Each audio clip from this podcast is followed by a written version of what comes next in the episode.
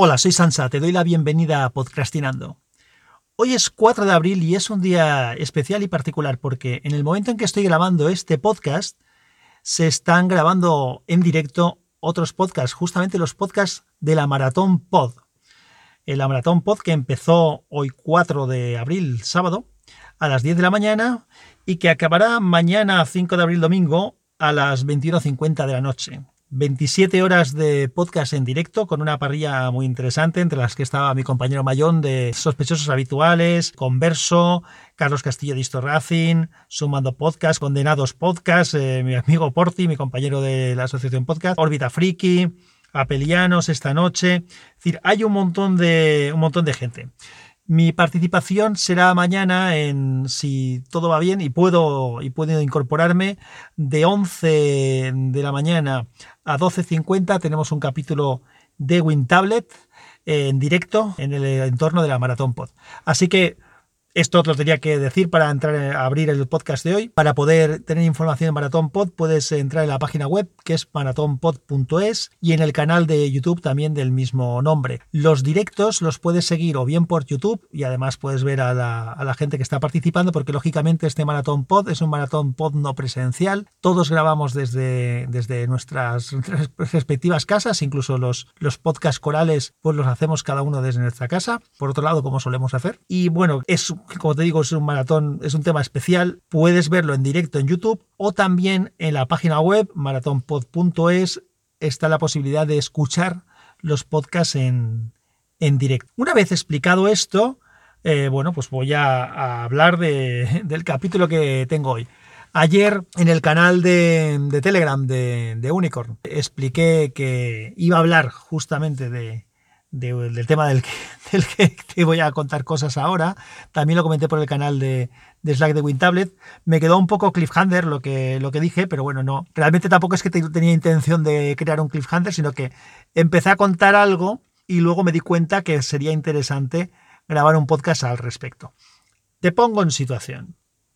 Yo creo que ya he comentado alguna vez que donde estoy ahora mismo, que es donde tengo el despacho y donde estamos, eh, la conexión a Internet que utilizo es una conexión mediante un MIFI, un router eh, inalámbrico con una tarjeta 4, eh, una tarjeta SIM integrada metida dentro, con cobertura 4G, que funciona, la verdad, muy bien, con un servicio que se llama Amena en Casa, que me da 100 gigas de, de navegación y 5 de descarga Normalmente es algo que me suele funcionar bien. Una vez, creo que además lo conté en un capítulo, se nos quedamos sin datos y, tuvimos un pequeño problema, pero fue un día que nos bajó la velocidad, pero normalmente no hemos tenido mayor problema. Esto cuesta unos 30 euros al mes, no llega, 29,90 y pico, 30 euros al mes, redondeando. Y como comento, es un servicio bastante bueno que yo utilizo mucho porque me llevo el MIFI este a un MIFI Huawei estupendo del que debería de hablar en concreto porque mi compañero JFK se compró uno hace poco, el mío lo tengo desde hace ya más de un año y pico y funciona este, extraordinariamente bien. Entonces, Normalmente no tengo problemas, pero la situación actual en la que estamos, pues es una situación muy exigente con la conexión de Internet. Porque, bueno, no solamente está el ocio que podamos hacer, los vídeos que podamos ver, las conexiones del, del Fortnite del chaval cuando se conecta a la videoconsola o actualizaciones, que si le da el Windows por actualizarse. Además está el tema de que en mi trabajo yo de normal ya tengo muchas videoconferencias, ahora tengo más de lo normal, pero es que mi mujer también las tiene y mis hijos también las tienen porque en el colegio, pues bueno, están dando clases online. Unas son presenciales, otras no son presenciales. Cuando Sans aquí dice presencial, se refiere a que es con videoconferencia. Lo otro son tareas. No quiere decir que sea clase presencial estando con los niños, lógicamente. Pero hay mucho tráfico de información que, sube y que baja por la red. Entonces, esto lo que sucedió es que nos comimos, en unos 15 o 16 días, nos comimos los 100 gigas que normalmente no mm, consumimos nunca. Podíamos a esto añadirle pues los 50 mm, gigas que tenemos ahora de Movistar en, por un par de meses extras en los teléfonos móviles, pero no es operativo. Entonces, lo que nos estuvimos planteando era conseguir algo que fuera ilimitado. A mí me valdría con una solución como la que tengo, con datos ilimitados, aunque me costara un poco más. No tendría ningún problema en pagar más para tener ese servicio, porque el MIFI funciona bastante bien y tengo la versatilidad de que si me voy de viaje tengo internet y cuando, por ejemplo, cuando voy de viaje en el trabajo, es lo que hago. Yo en los hoteles no me conecto a las redes de los hoteles, me conecto siempre a mi red de internet, si estoy en un aeropuerto o en cualquier sitio en el que me encuentre, pero cuando me voy de viaje o de vacaciones con la familia es exactamente lo mismo, nos lo llevamos o en el coche y tenemos internet sin pegas, los niños pueden ver películas o lo que haga falta. Entonces, esa solución no me vendría mal, pero por lo que estuve investigando no encontré eh, algo que yo pudiera contratar así sin más, suelto, sin servicios añadidos, en el que dispusiera de una tarjeta SIM con conexión de datos ilimitada. Sí que hay cosas de estas, pero están vinculadas a hacer un contrato con eh, la, fibra óptica o con, eh, digamos, con el internet fijo, aparte de con con, el, con un teléfono y con otra serie de cosas. Entonces, eso no es lo que, lo que yo en principio buscaba. Sí que estuvimos viendo a ver qué, qué posibilidades podíamos encontrar en el mercado y por este rango de precios habían pocas cosas. Yo hay una cosa que desde hace tiempo me planteo y, es respecto a las compañías. Es decir, si yo tengo contratado, en mi caso con Movistar, en mi domicilio normal o habitual, un Internet con 600 eh, megas de simétricos de, de velocidad más un paquete de televisión determinado. El básico ahora mismo, antes tenía más porque me lo regalaron, pero luego lo bajé porque ya lo conté, además en un podcast. Si yo tengo ese servicio y en algún momento yo no estoy en mi domicilio durante un tiempo, en el domicilio habitual donde tengo ese servicio, yo lo estoy pagando igualmente, pero no lo estoy usando. Entonces yo siempre pensaba que lo que deberían de hacer las compañías es cuando tú no estás en tu casa, en tu casa no tienes datos ilimitados, y no los estás pagando y un paquete de televisión, pues cuando estás fuera de tu casa y no vas a usar bajo ningún concepto el Internet de casa, automáticamente te tenían que pasar esos datos ilimitados a tu dispositivo móvil o a un dispositivo extra que si hace falta pagas algo por él. Siempre pensé que eso era un servicio que se debía de hacer. Y es aquí que buscando e investigando vimos distintas opciones y tal, y, y una que nos pareció al final que era un poco conservadora, pero tenía cierto interés, era un servicio que de Movistar que se llama Internet Segunda Residencia. Ese servicio, pues parecía que no estaba mal porque nos podía ofrecer pues lo que no, nosotros necesitábamos, alguna cosa que no necesitamos, pero bueno, que no quedaba más remedio que aceptar porque estaba incluida, como puede ser un teléfono fijo. Entonces, el paquete consiste en internet de fibra óptica más un teléfono fijo. ¿Cuánto cuesta esto? Esto cuesta 30 euros del alta y luego 30 euros mensuales. Pero no tienes permanencia, es decir, en cualquier momento lo puedes parar. Hasta aquí todo suena muy bien, ¿verdad? Tiene una pega, y es que si, por ejemplo, uno lo hace para las vacaciones en verano y está usándolo dos meses y luego decide pararlo, pues no hay ninguna pega, lo paras y ya está, no te ponen pega ninguna. Pero cuando lo quieres volver a activar, no es que te vuelvan a cobrar el mes que lo actives 30 euros, sino que te cobran otra vez 30 euros de alta más los 30 euros de ese mes. Es decir, que cada vez que lo activas pagas como mínimo 60 euros por un mes. Y si continúas otro mes más, pues ya solamente 30. Es decir, si estás tres meses, pues pagarías 60 del primer mes y luego 30 euros del segundo y otros 30 del siguiente, con lo cual 120 euros por tres meses. Entonces, eh, eso no me gusta como lo han montado. Me parece que es un abuso total. Yo creo que, que me parece lógico que pagues el alta la primera vez que lo haces y que luego pues pagues por conectarte al servicio.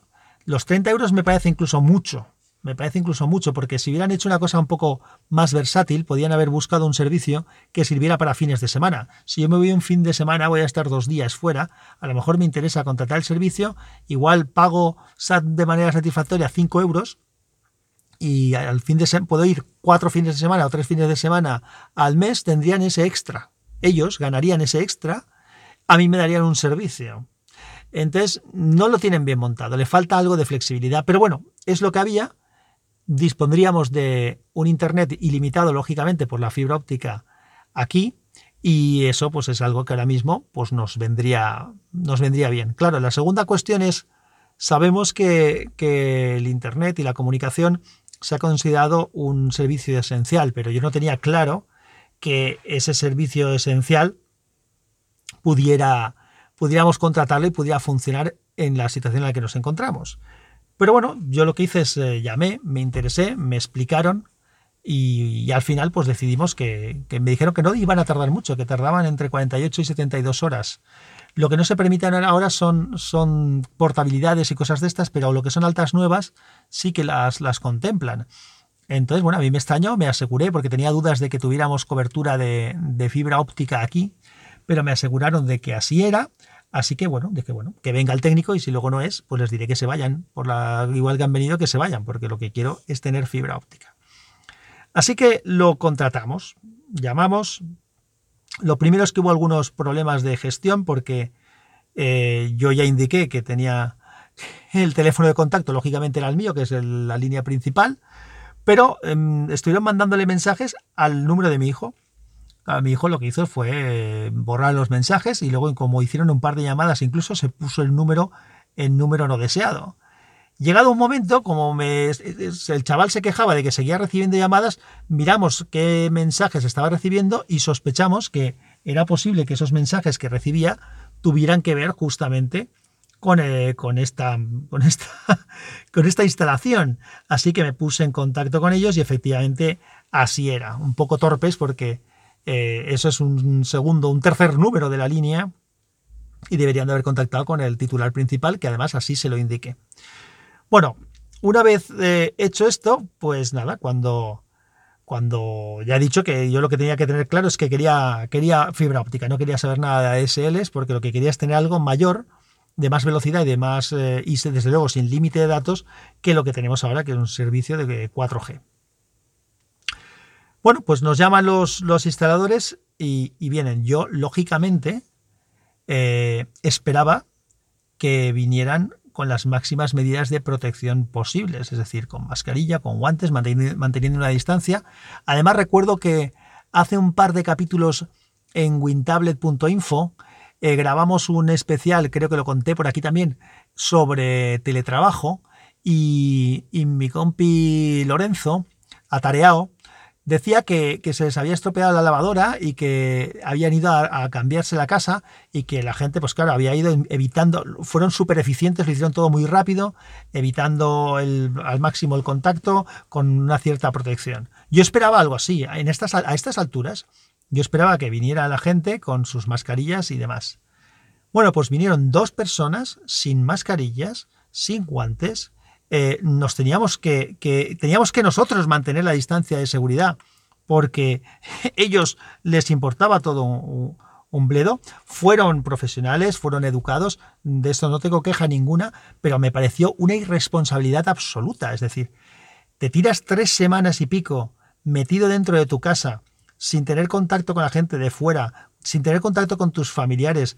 Mi mujer que fue a llevarle la compra a su madre mantuvo una distancia con ella, con mascarilla y toda la historia, sin tocarse, sin, hablar, sin acercarse ni nada, y viene alguien a tu casa y te pone todo esto en riesgo. Me pareció muy poco serio. Y además peligroso por ellos y por nosotros no cabe, no hace falta que diga que lógicamente intenten mantener al máximo la distancia, pero claro, al final eh, bueno, ahora te contaré alguna anécdota que pasó, pero bueno, y, verás que, hubo que hacer más contacto, tocar cosas que ellos habían tocado, o que ellos tocaran cosas mías que luego tenía que tocar yo, que no me hacían mucha gracia. Así que luego tuve que limpiarlo todo, lo estuve desinfectando con todo. Eso sería la primera anécdota, anécdota de, la, de la situación. Efectivamente, lo primero que hicimos es preguntarles, oye, ¿aquí hay cobertura de fibra óptica? Nos dijeron que sí. Lo que pasa es que para conectarnos a la fibra óptica, la mejor solución o la solución única viable que veían ellos era hacerlo de, manera aérea, es decir, desde un poste que hay en la calle con un cable hasta nuestra casa. Esto que podía haber sido más complicado en realidad fue más fácil porque nosotros tenemos una terraza por arriba, con lo cual no, hubo que subir a tejados ni nada. tiraron un cable, desde la terraza se pilló el cable, se enganchó, hicieron las guías correspondientes, taladraron en el muro que da a mi despacho que está ahí arriba y por ahí metieron el cable, me conectaron eh, el, router. En todo el proceso este de, montaje hubo para justo para definir dónde había que hacer el taladro, pues necesitaban pues un poco medir. No tenían cinta métrica. Pues oye, hay que ser cutre para, para hacer una instalación de este tipo sin llevar una cinta métrica. Ese fue el primer, el primer tema que les tuve que dejar yo la cinta métrica. Ya luego la tuve que limpiar, lógicamente. Luego, además, al chaval que estaba haciendo el montaje del cable exterior, se le cayó la broca de la Hilti, estas brocas largas con las que atravesaron el muro, se le cayó al tejado. Entonces me pidió una escoba para poderla sacar. Yo en vez de subirle una escoba le subí el rastrillo de coger las hojas de él porque pensaba que así lo podía enganchar mejor. Al final no lo pudo enganchar. Tuve que subir después una escoba. Entonces ya hemos tocado el rastrillo, tocamos la escoba. Eh, en vez de conseguir cazar la broca, cada vez se iba callando más. Se cayó a un segundo nivel de, tejado que tenemos nosotros. Tengo bastantes tejados por allí está el tejado, de, digamos, de la terraza y luego hay un tejado de la parte porcheada que hay de, la terraza de la cocina, que está en la planta baja. Bueno, el caso es que eh, se volvió a caer esto. Así que al final bajé, cogí un, palo telescópico que tengo largo, que se puede hacer de hasta tres metros y pico, para podar los árboles. Y lo que hice es que cogí, les pregunté si tenían cinta americana o cinta aislante. Me dijeron que no. Luego vi que sí que tenían cinta aislante, con lo cual me mintieron o no me entendieron. Entonces cogí mi cinta americana y enganché un imán de neodimio que tenía por allí, que tenía en la estantería, se lo enganché a este palo y con ese palo les cacé su broca. Así que nada, les arreglé el problema, les cacé la broca. ¡Ah, qué buena idea has tenido! Sí, sí, he tenido buena idea. Pero nada, más cosas tocadas y demás que no debía de haber tocado. Bueno, el resto de la, de la instalación transcurrió sin demasiados eh, problemas. Dejaron el router montado y estos señores se fueron. Yo pasé un buen rato limpiándolo todo, manivelas de puertas, eh, la ventana, las mesas, todo lo que se había tocado. Por lo que estaba diciendo, me parece una, un riesgo innecesario, un riesgo innecesario el, no, el que no vinieran con unas medidas de, de protección lógicas. Es que vas al supermercado y te obligan a ponerte unos guantes y a mantener una distancia con la gente. Leches, eh, es lo mínimo que se espera. A ver, eh, que respeto que están trabajando y que están trabajando en, este, en esta situación, igual que lo estoy haciendo yo. Bueno, yo lo hago desde casa, y, pero ellos tienen que ir a casas ajenas, con lo cual están poniéndose en riesgo. Pero es que también están poniendo en riesgo a la gente de esas casas. Entonces, si a ellos les da igual su seguridad, lo que no puede ser es que no les dé igual la de la gente de la casa. Yo de esto ya he protestado, ya lo comenté a la compañía, porque si no es un tema de los trabajadores en sí y es un tema de la compañía, pues que ponga los medios la compañía, pero no me gustó nada, no, eso no me pareció, no me pareció bien. Em, ¿Ventajas que tengo ahora? Pues bueno, claro, obviamente ya tengo una línea de fibra óptica aquí en la casa. Tenemos el, router, que es un router estos de, de Movistar, que es un, el ONT, que es lo que capta la señal de la fibra óptica y el router todo en una sola pieza, mucho mejor que lo que tengo en el piso, que tenemos el ONT por un lado y el router por otro, y además el router es muy malo. Este es un router que tiene 5 GHz y 2400 y, y funciona bien, funciona bien, sin, eso está muy bien. Pero, eh, y otra ventaja que tengo además es que donde me han dejado el router puedo conectar con un cable con la impresora. Yo aquí en el despacho eh, tengo una impresora de trabajo de estas que, parece una fotocopiadora, de estos que es un, cacharro muy grande con varias bandejas para las hojas, que puedes hacer fotocopias, que puedes escanear y tal, y trabaja en red. Entonces eh, le he podido conectar el cable de, al router, con lo cual ahora me viene fenomenal porque desde cualquier ordenador de casa podemos imprimir. Ayer, esta mañana justamente he estado haciendo pruebas para imprimir desde el iPad y también he podido imprimir desde el iPad me falta hacerlo desde los dispositivos Android, desde el teléfono y demás, porque ni siquiera me he podido poner a probarlo. Esto es muy reciente, desde ayer. ¿Qué no, me ha, no ha salido bien? Pues eh, varias cosas y te voy a empezar a contar. La primera es que mm, este servicio decían que llevaba línea fija y el Internet. Yo no tengo ningún interés en la línea fija, pero la línea fija forma parte del servicio y es mm, en parte por lo que te pagan y lo que te cobran.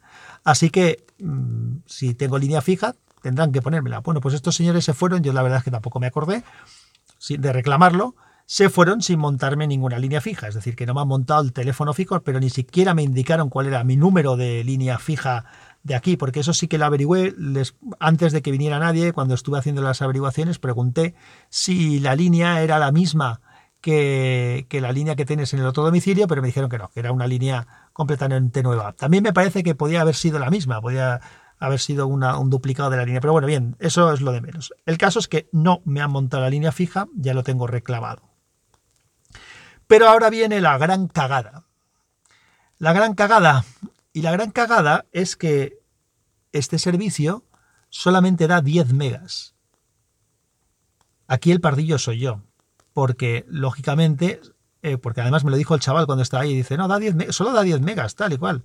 No, no, está bien porque es un servicio de segunda residencia. Y yo digo, oye, no, estos son 100, porque yo siempre estuve convencido en todo momento, no solamente yo, sino mi mujer, que estuvimos los dos mirando el tema, de que eran 100 megas. Claro, también es verdad que miramos distintas opciones en distintas compañías y probablemente nos liamos, pero es que no se me podía ocurrir bajo ningún concepto que una línea de fibra óptica en 2020 pudiera ser de 10 megas. Obviamente es de 10 megas porque está capada. La capacidad de la línea es enorme, podría ir a un gigabit seguro, pero está capada.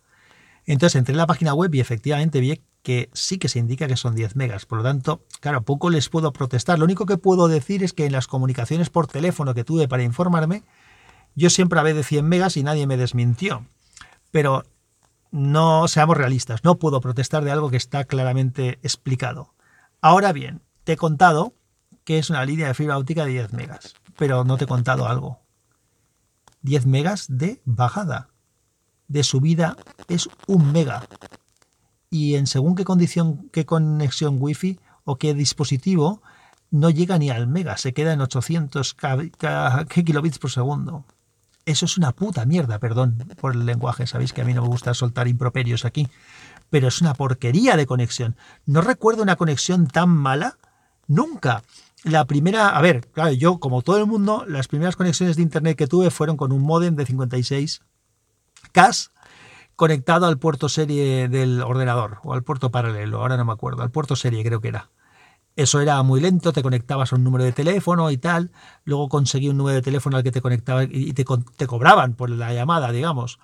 Luego conseguí un número de acceso gratuito eh, durante una temporada y tal, pero todo el mundo se acordará de Buenadu, de Arrakis y esas historias.